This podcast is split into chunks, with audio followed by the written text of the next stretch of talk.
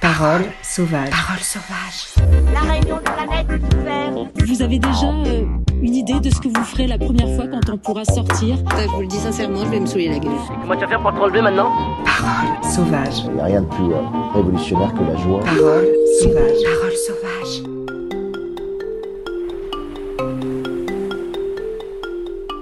Bienvenue à toutes et à tous. Je m'appelle Nina Montagnier et vous écoutez le nouveau podcast Parole sauvage.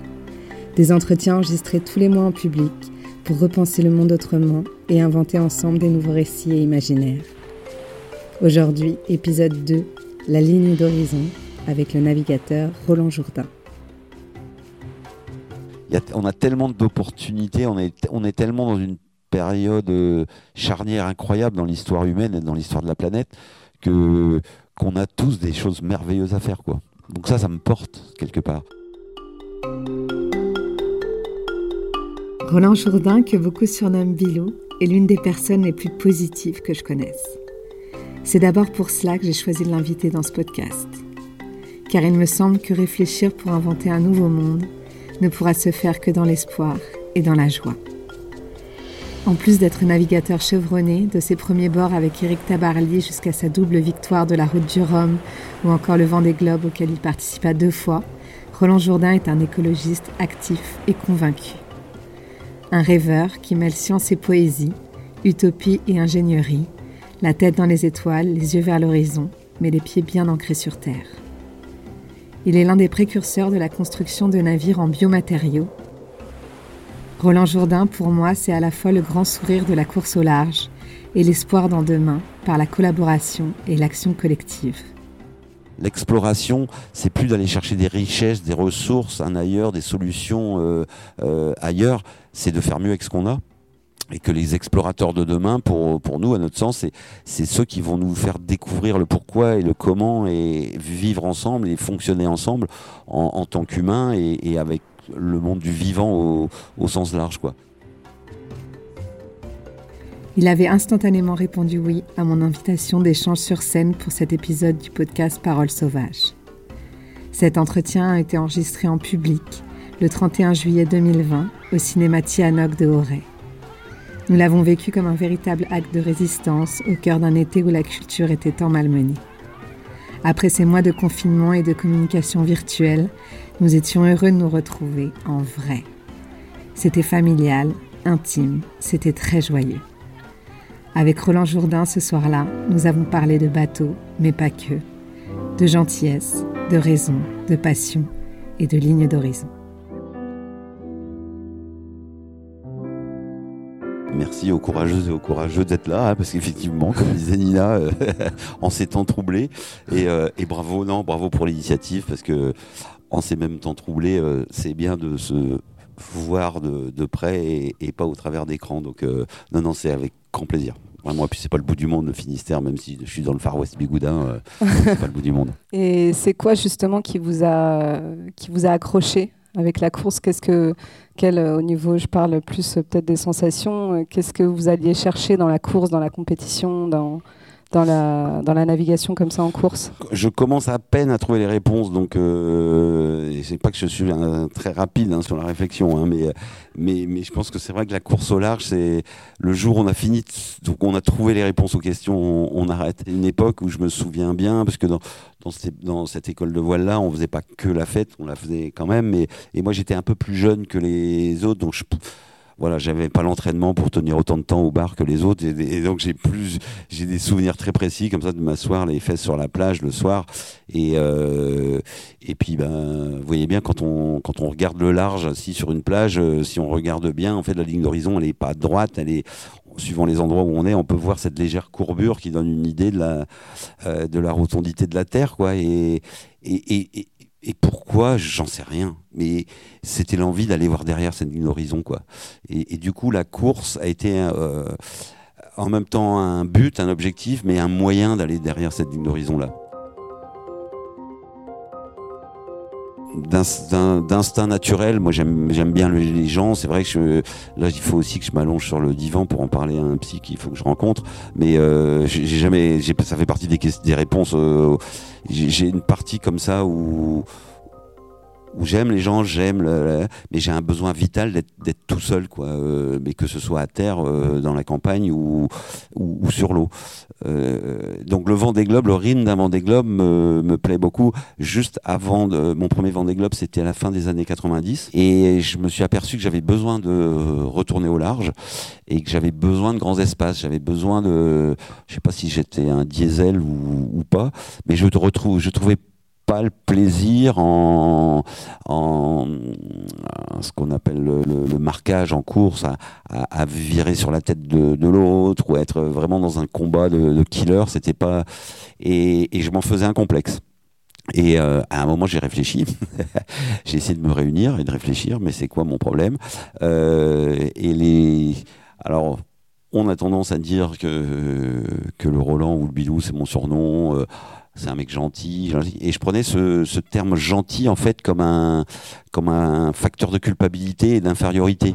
Et donc c'était un petit peu un, un boulot de, de me dire euh, bon parce que au final le monde manque de, gens gentils. Alors pourquoi je m'en ferais un complexe Et au contraire, pourquoi j'essaierais pas d'exploiter ce truc qui est une qualité ou un inconvénient, j'en sais rien, mais qui est moi et je peux pas le sortir.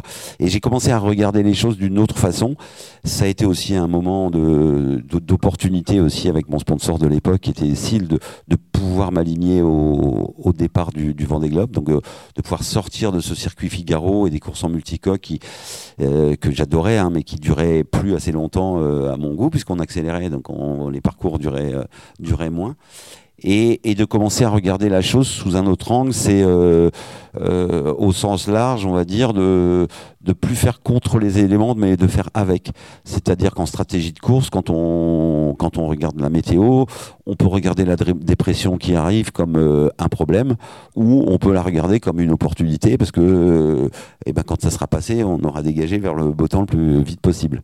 Et, et du coup, ça switcher tout ça, ça m'a ça m'a remetté de bonne humeur. Et puis en partant du principe qu'on se fatigue moins à rire qu'à pleurer, c'est aussi un truc que j'essaye d'appliquer euh, bah, tous les jours en course, quoi. Et puis et puis et puis je me dis aussi que les gens à qui je communique via l'objectif. euh, le matin, quand ils se rasent ou quand euh, on fait sa vaisselle et quand on entend un gars parler, euh, on n'est pas là pour leur apporter des soucis supplémentaires. Quoi. Faut autant faire rire les gens que les faire pleurer.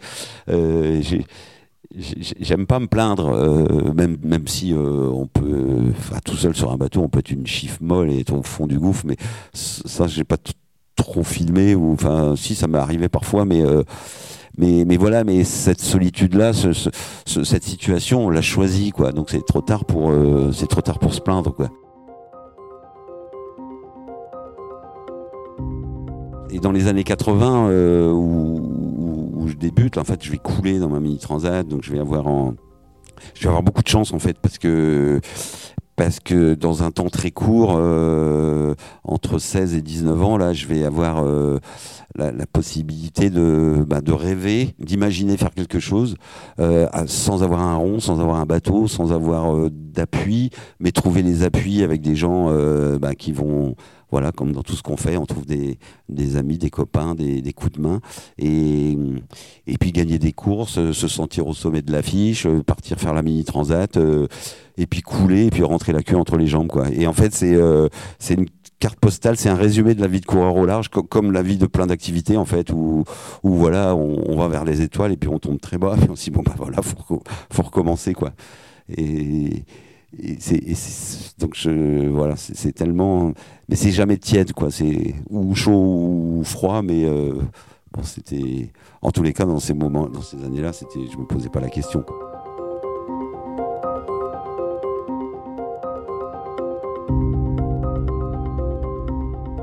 J'aurais bien aimé être au départ de ce Vendée, ouais, j'ai pas, j'ai pas trouvé, euh, sans doute pas assez cherché non plus, je sais pas, enfin, je peux, je peux pas y, je peux pas y être.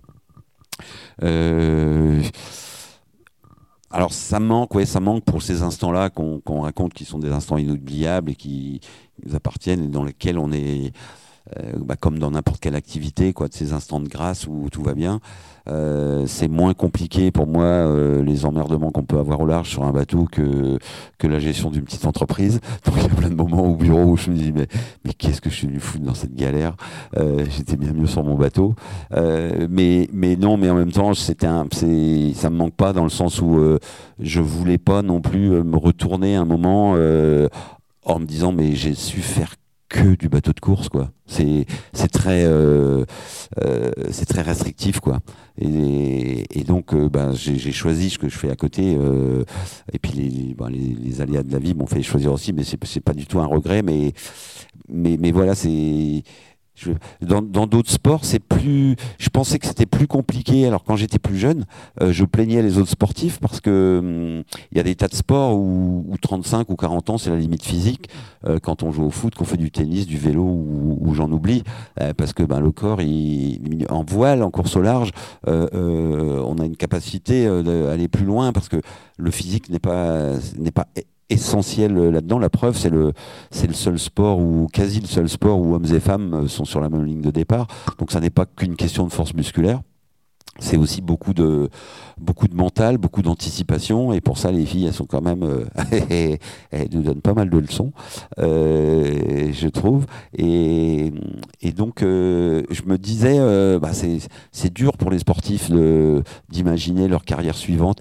Et finalement, avec l'âge, parce que la, course au large étant une drogue dure dont on a du mal à se séparer, je trouve que c'est c'est compliqué nos situations. euh, alors il y, a des- magnifiques exemples comme Francis hein, Joyon, hein, qui euh, le cauchemar des DRH, hein, parce que gagner une route du Rhum à 60 ans, c'est euh, alors qu'on est un senior et qu'on est bon pour le placard euh, dans toutes les entreprises, ça fout des coups. Le, candidat d'avant, c'était Loïc Perron, il avait 54 ans. donc c'est un peu à, faire réviser nos logiciels sur l'utilité du senior dans la société.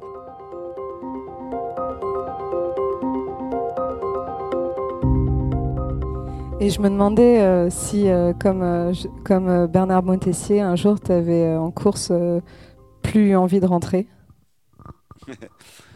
Eh ben, alors Bernard Moitessier, moi, quand j'étais quand j'étais petit, j'étais jeune, bon, il y avait le yin et le yang, quoi. Il y avait Eric Tabarly ou Bernard Moitessier. Moi, je comprenais pas, c'était hors de mon de mon de mon champ de de compréhension qu'un type qui était en tête d'une course autour du monde, d'une régate, il abandonne pour aller se bronzer au soleil en Polynésie, quoi. C'était euh, c'est qui ce mec? Donc, euh, alors depuis j'ai beaucoup changé, et, mais ça, ça, ça rentrait pas dans mes cases.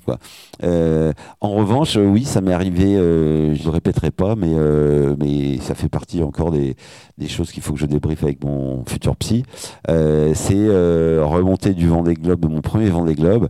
Et en fait, quand on fait le Vendée Globe, il y a, il y, a, un endroit qui, quand même, bon, qui est mythique, mais qui est très pratique aussi, c'est quand on tourne à gauche après le Cap Horn, euh, très rapidement, euh, au fil des, quelques jours qui viennent, il y a l'eau qui réchauffe, il y a la, météo s'améliore, euh, l'air se réchauffe. Enfin, on, revit quoi, on ressort de sa coquille. Et comme bah, et une fois qu'on est dans les dans les alizés euh, au large du Brésil ou tout ça, c'est avant qu'il fasse trop chaud là, le, mais le bonheur il est plus qu'intégral. Et, c'est des moments où puisque ça fait euh, euh, bah, à cette époque-là déjà, plus, plus de deux mois qu'on est sur son bateau on connaît tout, tout va bien, il y a une espèce d'osmose qui se crée. Et là, c'est un peu spécial, parce que c'est la remontée vers, bah, vers la vie, vers, euh, vers, nos, vers nos proches, vers, euh, vers, vers mes enfants, vers ma femme, vers, tout, tout, tout ce qui me. Et en même temps, euh, j'ai envie de reculer l'échéance. Quoi. Et puis il y a, quelques bribes comme ça, quelques temps là où c'est c'est super questionnant. Quoi. Parce que je suis bien, quoi. je suis vraiment bien. Mais bon, à la fin, à la fin j'arrive. Je fais pas mon Bernard Moitessier et puis je continue pas. quoi. Chacun son truc.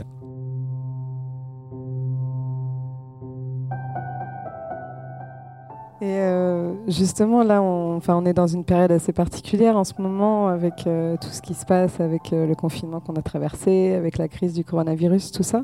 Est-ce que ça vous donne un nouveau regard justement sur ce monde de la course au large? Moi, ça fait quelques années maintenant que le sens de la course au large m'interpelle, mais le sens général de, de tout ce qu'on fait et de, de, tout ce en quoi on, on, va de plus en plus vite. Alors là où il y a un parallèle avec ma course au large, moi c'est effectivement moi la, la, décennie 2000 a été euh, source de questionnement pour mon premier Vendée Globe, je pensais franchement que que j'allais revenir euh, euh, déguisé en Dalai Lama. Enfin, je pense que chacun euh, se dit que faire un tour du monde en solitaire comme ça, ça... et puis en fait, bah non, pas du tout. Euh, c'est c'est de la course et de la régate et c'est du job 23h30 euh, sur 24, même si c'est parsemé de, de, moments durs et de moments formidables. Mais bon, c'est c'est le logiciel performance course. Et en fait, au bout de bah de, pas mal de temps. Puis il y a eu trois Vendées les uns après les autres. Les routes du ça naviguait beaucoup, un peu de multicoque en même temps. On accélérait. Enfin, pour moi ça m'a m'est apparu comme une évidence que cette accélération des, des choses que je vivais par mon métier et qu'on et qu'on a tous participé dans le petit milieu de la course au large par l'intelligence collective à, à, à exacerber, euh, c'était quand même un petit souci parce que si c'était pour aller de plus en plus vite tous ensemble et rentrer dans un mur tous ensemble, ça nous avançait pas quoi. Et cette idée de la planète qui euh, euh, qui était notre terrain de jeu et qui finalement euh, euh que, que je parcourais beaucoup plus rapidement en solitaire euh, que que 25 ans plus tôt à 18 sur un bateau c'était fou cette planète sur laquelle un équipage, l'équipage s'agrandit et puis les ressources dans les cales diminuent. Donc le parallèle avec le bateau et la vie à bord, est, il est assez net et c'est aussi au travers bah, de l'augmentation du trafic maritime, des diverses pollutions, euh, tout ça. Ça devient visible en mer. Et, c'est là où j'ai commencé franchement à me, à me poser des questions.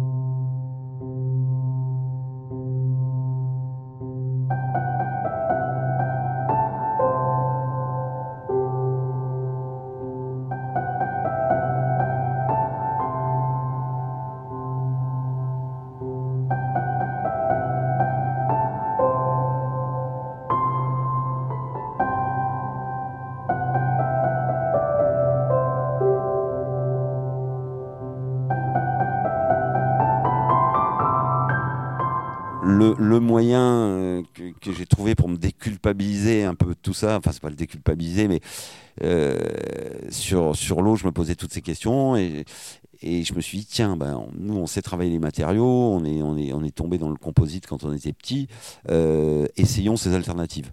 Et donc à mon, équipe, quand euh, quand j'étais sur l'eau ou quand on était quand on était en entraînement, plutôt que de, de, travailler à d'autres dossiers, j'ai dit allez essayons, euh, essayons ces, fibres euh, de jute, de banane, de chanvre, de lin, de tout ce qu'on veut en naturel et on verra bien quoi.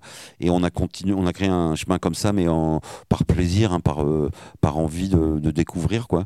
Et en fait, en 2012, euh, le sponsor avec lequel je, je travaillais, euh, pour des raisons euh, économiques, sociales et politiques aussi, enfin, ils ont arrêté le sponsoring du jour au lendemain sur un programme qu'on avait encore pour 4 ans. Donc, on s'est retrouvé dans le dans, dans, dans, la position d'une petite entreprise qui a qu'un seul client. C'est pas facile quoi quand il arrête, mais ça a été l'opportunité de se poser les questions. Et puis convaincu d'un avenir euh, évident dans ces biomatériaux, d'une limitation d'impact, on s'est mis pignon sur rue à ce moment-là en 2012-2013 euh, avec notre bureau d'études qu'on a décalé en fait de la performance course au large sur les sur les biocomposites. Et, euh, et à côté de ça, vous avez aussi créé euh, le fonds de dotation Explore qui est euh, un incubateur que vous avez appelé à impact positif pour la planète, c'est ça? Ouais, c'est prétentieux, hein, mais c'est ce qu'on essaye de faire. Oui, oui, c'est dans ce, moment-là, en fait, on, s'est réunis avec, les, avec notre petite équipe et euh, euh, voilà, on a, décidé bah, de continuer euh, l'activité autour de la course au large au sens large, de créer le département biocomposite. Et puis, depuis, depuis un ou deux ans plus tôt, justement, en, en, changeant un peu le regard et sur tous ces questionnements-là, regarder les biocomposites, regarder, euh, bah, ouvrir des tiroirs et, et, et regarder dans les tiroirs ce que je regardais pas forcément en tant que compétiteur. J'ai commencé à, à remarquer ces, ces gens là qui travaillent dans l'ombre, enfin qui sont des et qui pour moi avaient des projets complètement dingues et qui eux avaient la vision et le regard sur le monde de demain, euh, sur la limitation d'impact, sur l'exploration du, du monde. euh, euh, donc on donnait des coups de main à, des, à tel ou tel type de projet. Et puis à un moment, euh, un moment euh, Sophie, ma, ma compagne et associée, a, eu le, le bon mot. Quoi. Elle a dit mais pourquoi on créerait pas un outil euh, qui soit compréhensible, euh, au moins pour nous, mais qui soit un, outil d'aide à ce qu'on appelle les nouveaux explorateurs. En, se disant, moi ma réflexion euh, était que finalement l'exploration telle qu'on la connaît dans l'histoire maritime et dans l'histoire humaine, c'est l'exploration d'aller voir plus loin s'il s'y passe pas quelque chose. Donc moi ça me résonnait ma ligne d'horizon que je voulais, mais finalement quand derrière la ligne d'horizon il y en a une autre, et puis quand on va des Sables d'Olonne aux Sables d'Olonne, euh, on peut rêver aux lignes d'horizon, mais à un moment on revient au même endroit. Donc l'exploration, c'est plus d'aller chercher des richesses, des ressources, un ailleurs, des solutions euh, euh, ailleurs, c'est de faire mieux avec ce qu'on a. Et que les explorateurs de demain, pour, pour nous, à notre sens, c'est, ceux qui vont nous faire découvrir le pourquoi et le comment et vivre ensemble et fonctionner ensemble en, en tant qu'humains et, avec le monde du vivant au, au sens large. Quoi. Donc c'est, vers là qu'on axe, enfin en tous les cas, euh, explore un, un cube des, des projets de ce type. Moi, je crois énormément à la simplification des, choses parce que le, high-tech, d'une part, il ne, sert qu'à une petite partie de la population mondiale, mais surtout, il consomme énormément de choses pour, pour finalement peu de résultats par rapport au bonheur qu'on qu'on cherche tous. Et donc, reconstruire des systèmes simples, c'est retrouver une, une façon de, de vivre, de regarder, de regarder l'extérieur, euh, etc. Enfin, je pourrais en parler des heures, mais, euh, mais c'est un peu remettre un peu l'église au milieu du village. Donc, ce qu'on ce nous on, on, on, tente de faire, Kéro c'est le premier mécène en fait, puisque euh, Explore fonctionne avec des mécènes. Euh, donc nous on met à disposition nos locaux, nos bureaux, puis nos compétences, et on, essa- et on aide les projets euh, un peu comme on, qu'on aide une gestion de projet de, de course de, bateau ou de, ou de programme de course le plus sérieusement possible, autant sur la partie technique que, que logistique, administrative ou même juridique, parce que même les projets les plus farfelus ont besoin de rentrer dans un cadre euh, à un moment. Et on essaye, euh, et on essaye justement de faire bouger les cadres et bouger les, les lignes. Quoi. Les, les piliers d'Explore, c'est ça, c'est comprendre, innover, sensibiliser. Comprendre, euh, euh, bah, comprendre ce, ce- ce dont je parlais sur cette planète, qu'on soit tous d'accord sur le fait que il va falloir qu'on fasse mieux avec ce qu'on a, parce que de toute façon on n'aura pas plus. Euh, tirer une innovation de ça, euh, qu'elle soit technique, techno ou, ou sociale même, hein, de, quoi qu'elle soit, et surtout que les projets aient la foi et aussi l'envie de, de sensibiliser le, le plus grand nombre. Donc comme ça, on, mutualise, on, à la cantine, parce qu'on a une cantine chez nous, euh, voilà, c'est les, soucis deviennent des sourires. euh, Enfin, ils ont les mêmes problèmes ces explorateurs-là que peut avoir le, coureur au large qui euh, qui avait un sponsor et qui en a plus, qui voudrait se payer ça mais qui peut pas. qui donc c'est mutualiser, collaborer quoi.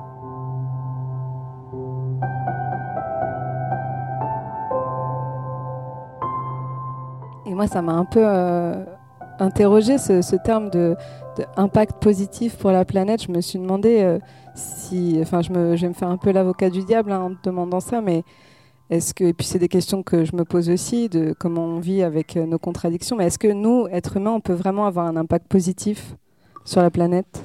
Franchement, non. je pense pas. Mais c'est vrai qu'on serait, on serait, on, on serait 5 milliards d'humains en moins sur la planète, on n'aurait pas les mêmes problèmes que. On en aurait d'autres, hein, mais euh, c'est vrai qu'on est. à- bah, non, non, mais c'est vrai que c'est- on peut, on peut discuter des heures de ça. Je, pense que quand, moi, quand j'entends ce de faut bien l'écrire, ce mot impact positif. Je crois que l'impact positif, c'est pour nous, en fait. C'est pour, pour tenter, euh, quel que soit le, hein, comme dit le proverbe, on cherche, on passe sa vie à chercher le chemin du bonheur, mais le bonheur c'est le chemin en fait quoi. Et, et, et, le positif c'est dans ce sens-là moi que je le- je l'entends, c'est que ce qu'on fait ensemble, euh, ce qui nous réunit ensemble, c'est un objectif pour aller vers quelque chose qui a du sens, vers du mieux, vers du euh, vers du je dirais pas du raisonnable, enfin si, quelque chose qui, quelque chose qui nous remplisse plus de bonne énergie que de mauvaise. Et évidemment, euh, resp- respirer, euh, c'est impactant pour la planète. Donc euh, oui, no- notre impact positif, il est vis-à-vis des autres espèces. euh, non, non, je pense pas qu'on soit. euh, on a encore du boulot, beaucoup de boulot, avant d'être en accord total avec euh, avec les autres espèces, quoi. Après, comme on disait, euh, c'est toute la question de vivre avec ces contradictions aussi, quoi. C'est comment, on- comment on arrive à. Ah ben oui, c'est sûr, hein, je sais pas pour, euh, pour vous, mais moi, euh, mille, mille fois, je me suis fait ma petite crise de collapsologie dans mon coin, parce que que ce soit euh, dans, dans les biomatériaux, ou où ça fait dix ans quand on a commencé, je me suis dit, youpi, on est sur des voies géniales, et, et, et 100 fois je me le suis dit, et, et 100 fois le lendemain, je me suis dit, mais non, on n'y arrive pas. D'autres ont trouvé et là ça marche pas et là là et ainsi et ben c'est le chemin quoi.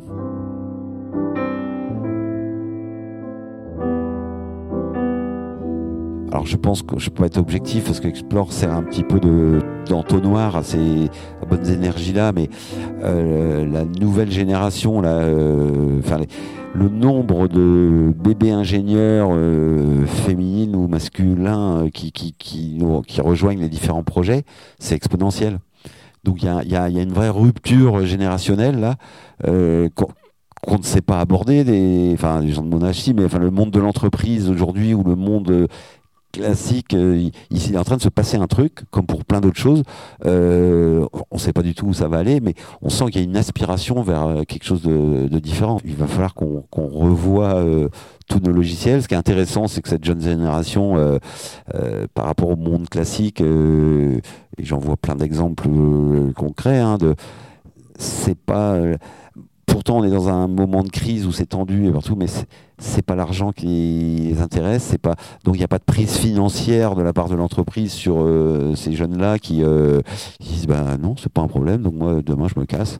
Et, ça c'est embêtant pour une entreprise classique qui a une logique. euh, donc dans toutes les boîtes, il va falloir qu'on réfléchisse différemment, euh, enfin que les, les grandes entreprises, les moyennes et les sur les, les moyens de travailler ensemble, de communiquer, trouver d'autres d'autres façons de collaborer quoi.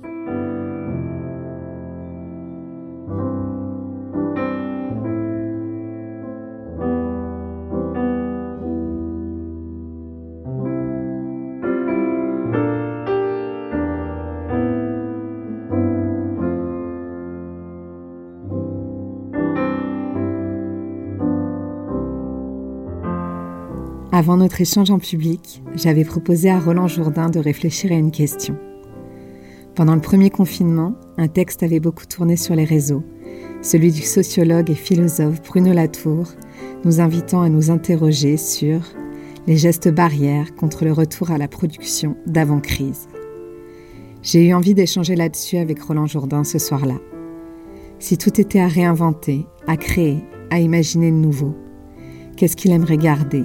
Et ne pas garder. J'ai vu ce questionnaire et euh, alors c'était pas la même question exactement, mais bah, dans le mouvement La Vague qui s'est créé autour de ce monde de, de la course au large, de l'avenir de la course au large, on en avait parlé et et, et, et moi je dis qu'effectivement, effectivement, nos métiers au sens large de course au large sont inutiles. On pourrait virer la course au large euh, demain matin. Le monde il court, il, se porterait absolument euh, pas plus mal. Euh, certaines baleines beaucoup mieux et euh, euh, donc on pourrait. hein, effectivement, on sert à rien. Euh, bon, après, c'est un petit peu exagéré quand même, mais, euh, mais qu'est-ce qu'on pourrait. euh, euh, alors, qu'est-ce qu'on pourrait garder? Qu'est-ce qu'on a besoin, en fait euh, Qu'est-ce qu'on a besoin? On a besoin de manger, on a besoin de boire, on a besoin de dormir euh, dans un endroit et, et de pas avoir trop froid, quoi. Il y a Euh, une dame qui a dit d'amour. et on a besoin d'amour. Et ben au final, c'est ça, ouais. C'est exactement ça. C'est juste, euh, c'est juste ça. Donc, euh, si on pouvait virer demain matin euh, nos références sur le PIB et qu'on avait le produit intérieur du bonheur, si on prenait en compte euh, non plus que l'économie, mais euh, la santé, euh, sur le produit du bonheur qui pourrait être en France, déjà on verrait les choses vraiment différemment, je, pense. Et, parce qu'en fait, dans la, vraie vie, c'est ça qu'on veut tous, quoi. Même ceux qui ne pensent qu'au pognon, à, la fin du compte, ils pensent juste à être heureux. Mais sauf qu'ils n'ont pas pris une voie facile à gérer parce qu'ils veulent toujours plus de pognon. J'ai ce souvenir euh, terrifiant de ma belle-sœur qui était institutrice et qui me racontait, elle était dans la région parisienne, et, qui me racontait comment le matin, elle recevait les enfants donc de, maternelle ou de CP euh, sous le soleil, habillés avec les bottes ou le ciré, ou inversement avec les sandales et la petite robe, euh, parce qu'en fait, les parents n'avaient regardé la météo que la veille au soir au journal de 20h.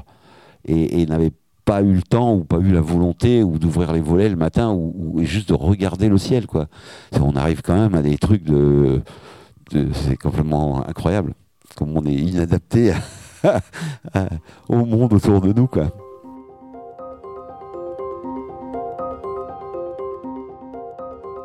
On va devoir de toute manière sortir de notre zone de confort, c'est c'est évident. Apprendre à partager des choses que et puis changer de vision sur notre arrêter d'être dans un monde, je trouve, hein, où on, alors on a été baigné par l'individualisme, euh, et puis moi c'est pas pas un coureur en solitaire qui va vous dire le contraire, hein, forcément, et, euh, et on est baigné par euh, par une culture du bien-être personnel, de ceci, de cela, de là. Mais, mais c'est le bien-être collectif dont on a besoin. Parce que au final, si on n'a pas un bien-être collectif, il faut commencer par être bien. euh, on dit qu'il faut commencer par être bien tout seul pour être bien avec les autres, mais je n'en suis pas si sûr en fait. faut, faut apprendre à, faut apprendre à, à partager avec l'autre et à, à, à respecter, à découvrir l'autre pour, pour, apprendre sur soi-même quoi. Et, ça va devenir urgent. Alors la bonne nouvelle j'ai appris ça récemment que c'est l'ONU il y a une enquête par euh, les ONU c'est qu'en fait le pic de population mondiale euh, parce qu'on était parti sur les 12 milliards là et en fait on aurait un petit pic à 9 milliards 7 euh, d'ici 50 ans et, et qu'à la fin du siècle on serait à 8 milliards 8 donc euh, donc c'est pas mal. Grâce à nos pesticides et à tout ça on va mourir plus tôt mais, mais, franchement, comme vous dites, je pense que chacun d'entre nous, on peut avoir la petite idée pour, enfin, de, voilà, d'aller, d'aller vers l'autre et puis de, de nous d'être, nous regarder dans, dans le miroir le matin, tous les matins, en se disant mais qu'est-ce que je peux faire aujourd'hui, quoi? Et, quand on l'a fait, ben, c'est sympa le soir quand on retourne dans le miroir, en se disant bon ça, on, l'a fait, au moins on a essayé.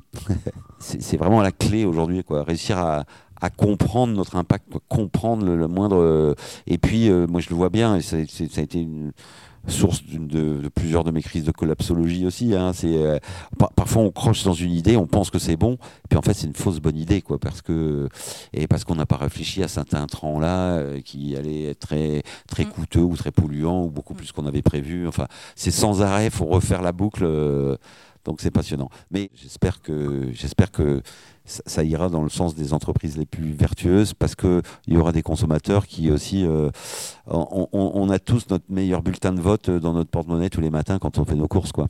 Enfin, je vais pas dire du mal d'Amazon quoi, mais euh, mais c'est quand même pas normal quoi. Si, si, c'est si. mal quand même, c'est pas mal. C'est c'est un truc de dingue quand même. On clique sur un machin, le lendemain on a le truc euh, au pied de la porte. Mais pour hier c'est mieux. C'est c'est- ça arrive que dans la science-fiction normalement ça. Ben non, c'est la vraie vie, mais c'est pas la vraie vie pour longtemps quoi. Dans le langage commun, enfin euh, hors bateau, là où on sait que le vent nous propulse, le vent n'est pas un carburant.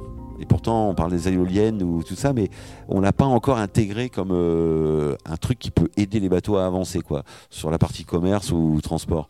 Il reste encore l'hydrogène, ça commence à parce que c'est très tech aussi, techno, euh, machin, et revenir au vent. Et, et je pense qu'on trimballe. Aussi nous en Bretagne surtout hein, euh, beaucoup de compétences et beaucoup d'histoires autour de ça mais beaucoup de culture de la douleur parce que parce que la voile ça a été euh, bah oui oui euh, enfin pas moi parce que c'était des paysans mais euh, y a, enfin bon voilà la pêche le transport enfin tout ce qui était à la voile c'était dur et on a dû il faut qu'on switch je pense qu'il y a des verrous techno mais les, les verrous techno ils sont ils, sont là quand les verrous culturels sont, sont là quoi le verrou du faire autrement de penser autrement euh, que ce soit pour les courses enfin les hum, propulsions euh, euh, véliques ou propulsions éoliennes c'est c'est- c'est c'est co- c'est comme le lin ou le chanvre. hein. Je disais tout à l'heure qu'on pensait que j'allais fumer mon lin, mais dans le milieu de la. Tout, enfin, voilà bah, c'est de l'herbe, ça va prendre l'eau, ça va pourrir. Et euh, tant qu'il y a, du. Voilà, c'est. On reste tous assis sur nos. sur nos certitudes, quoi. euh, alors qu'en fait, bah non, non. Et puis, a un message assez intéressant, quoi. Ralentir dans un moment où où parler de décroissance c'est un gros mot et en même temps c'est la vérité vraie. Euh, et il y, a- beaucoup d'entreprises qui sont, sont conscientes et je connais des chefs d'entreprise qui, parlent à leurs équipes en disant euh, demain il va falloir qu'on soit performant dans la décroissance quoi. Donc on a un espèce de truc comme ça qui euh, c'est pas bien d'en parler ou c'est politiquement pas correct alors que c'est juste la simple vérité. Donc faut bien, faut, faudra bien, faut bien accepter d'en parler euh, sans cristalliser quoi. Et le monde de la course au large en fait partie comme tous les autres mondes sportifs et comme toutes les activités quoi. Dans mon dernier Vendée Globe, c'était mon drame du Vendée Globe et c'est comme ça pas fini. J'ai tapé une baleine très violemment. euh, malheureusement, cette baleine euh, n'est plus là pour en parler. Heureusement. J'avais fait le portrait robot de l'animal et j'étais voir un copain océanographe qui m'a rassuré en me disant que l'endroit, le lieu et le dessin, c'était un grand rorcal, donc ils sont pas en voie de disparition. Mais, là où notre impact n'est pas positif, euh, enfin voilà, chaque fois qu'on se déplace sur l'eau, on, on impacte. Euh, alors il y a des chocs par les appendices et c'est vrai que plus les bateaux vont vite, moins les animaux euh, nous entendent arriver. Euh, plus il y a de bateaux sur l'eau, plus, euh, les sons qu'ils génèrent euh, embêtent les grands mammifères et, c'est un problème aussi. Enfin, on est globalement, il faudrait qu'on reste à la maison, les, baleines seraient plus peinards. Ouais. Voilà, voilà, quoi. Encore, une bonne raison de ralentir. C'est quoi justement qui vous protège et qui vous, permet de rester heureux, de, de garder espoir, de regarder justement tout ce qu'il y a, de regarder le beau? Ben oui, hein, ce qui, ce disait l'amour, oui, l'amour, voilà, je l'ai- déjà, c'est, euh, je suis pas tout seul, hein, ma, ma, compagne, euh, voilà, on fait un équipage, déjà ça s'apporte, mon histoire perso, et puis, et puis, et puis oui, euh, il y a tellement, enfin, il y a tellement de belles choses à faire, quoi, heureusement, j'ai tendance toujours à regarder le verre à moitié plein, bien que, comme je disais tout à l'heure, hein, des, des, fois je fais ma petite, c'est pour ça que j'ai besoin d'être seul aussi. Je fais mon, petit coup de calgon, mais euh, de, on a tellement d'opportunités, on est, on est tellement dans une période euh, charnière incroyable dans l'histoire humaine et dans l'histoire de la planète que qu'on a tous des choses merveilleuses à faire, quoi. Donc ça, ça me porte quelque part. Et puis cinq minutes après, je suis, c'est vrai que vu, le, vu la tartine, je suis assez d'accord. Mais mais mais mais, mais c'est voilà, c'est c'est tout.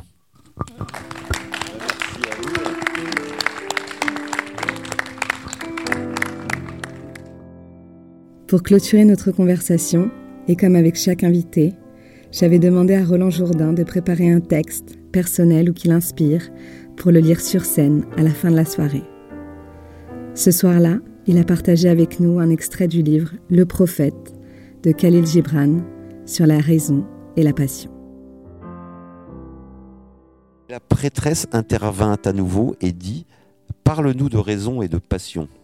Et il répondit en disant Votre âme est souvent comme un champ de bataille où votre raison et votre jugement luttent contre votre passion et votre voracité. Si je le pouvais, je serais celui qui fait la paix dans votre âme et métamorphose la discorde et l'antagonisme de vos fondements en unité et mélodie. Mais comment le pourrais-je? À moins que vous ne soyez vous aussi les faiseurs de paix et même les amis de ceux qui vous fondent. Raison et passion sont le gouvernail et les voiles de votre âme errante. Si soit votre voilure, soit votre gouvernail se casse, vous ne pouvez qu'être ballotté et partir à la dérive, ou rester ancré dans un mouillage entre deux eaux.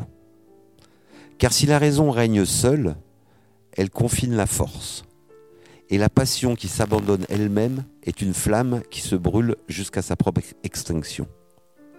Par conséquent, laissez votre âme exalter votre raison jusqu'aux hauteurs de la passion, de façon à ce qu'elle puisse chanter. Et laissez la raison diriger votre passion afin que votre passion vive à travers ces résurrections quotidiennes et, tel le phénix, renaisse de ses propres cendres. Merci beaucoup, beaucoup, beaucoup. Bah, Bilou. merci à vous, euh, merci, Merci. de votre patience. Vous venez d'écouter le deuxième épisode du podcast Paroles sauvages de Nina Montagnier, enregistré en public le 31 juillet 2020 au cinéma Tianoc de Auray. Un grand merci à Roland Jourdain pour cette soirée et ses mots, à Maëlys Senti à la réalisation, Léo Montagnier au générique, Sylvain Hénanou du cinéma Tianoc. Paroles sauvages est un podcast de Simone et Raymond Productions. Le mois prochain, épisode 3, Apprendre par cœur, avec la comédienne et metteuse en scène Léna Pogam. En attendant, vous pouvez nous suivre sur le mur des podcasts de West France et sur les pages Instagram et Facebook Paroles sauvages. Alors n'hésitez pas, abonnez-vous, partagez, diffusez et infusez les paroles sauvages tout autour de vous.